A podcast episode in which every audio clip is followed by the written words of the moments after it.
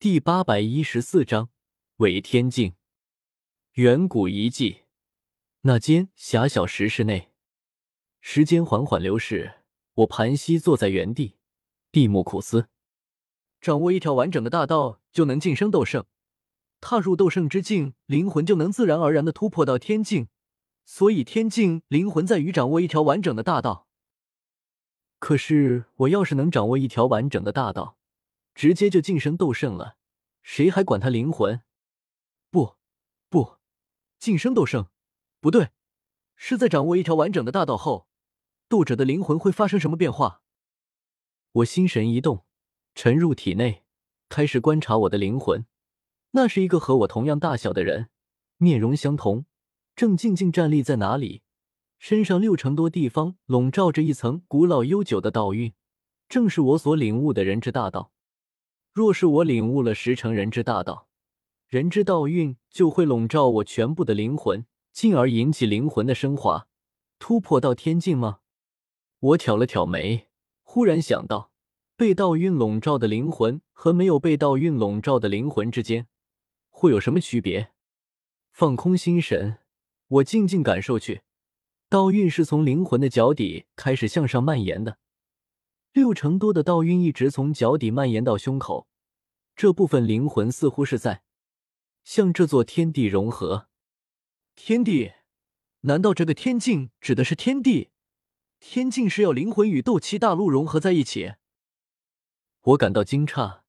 灵魂是一个个体的根本所在，斗者可以没有肉身，但灵魂若是也消散了。那就真的死了，而将灵魂融入斗气大陆，那和死了有什么区别？我的灵魂是强大，可和广袤无垠的斗气大陆比较起来，根本不值一提。一旦融合进去，瞬间就会失去自我，要么消散天地间，要么被斗气大陆给控制，成为一具傀儡。一道寒意在我脑海中闪过，连眼前的灵魂都好似微微颤抖了下。我强行忍住不去往这个方向深思，继续观察起自己的灵魂来。如果不是与天地融合，那是和天地共存吗？我浑身一震，脑海中好似有一道雷霆劈过，瞬间惊醒了我。是了，就像是肉身与天地共存一样，人一出生，肉身就生活在天地之中。可灵魂不一样，灵魂一直生活在肉身内。与整个天地相互隔绝，这是因为普通人的灵魂太弱了，即便是灵境灵魂与天地相比也太过脆弱，无法像肉身那样直接生存在天地间。可到了天境，灵魂应该已经足够强大了，强大到灵魂可以不需要肉身的保护，可以直接生存在天地间，不是像灵魂体那样简单粗暴的生活在大陆上。实际上，除了魂殿的人，其他灵魂体那样做对灵魂有极大的损害，而且会大大降低寿命时间。天境灵魂是以一个更高层次、更巧妙的方法生存，不应该说是与天地共存、和谐相处，彼此不会互相伤害。我不知道这个想法是对是错，但这终究是一个突破到天境的方向。我心神有些激动，勉强镇定平复下来后，开始尝试着将灵魂深入天地中，结果却失望发现，和我是灵魂体时感觉一样，灵魂直接存在于天地间会时刻受到削弱，压根无法长存。我皱了皱眉，又尝试着把灵魂的腿伸出肉身外，这回却发现没有那种受制感，灵魂并没有在削弱，是道运。我有些愕然，怎么都没想到道运的作用居然是这个，用来代替肉身保护灵魂吗？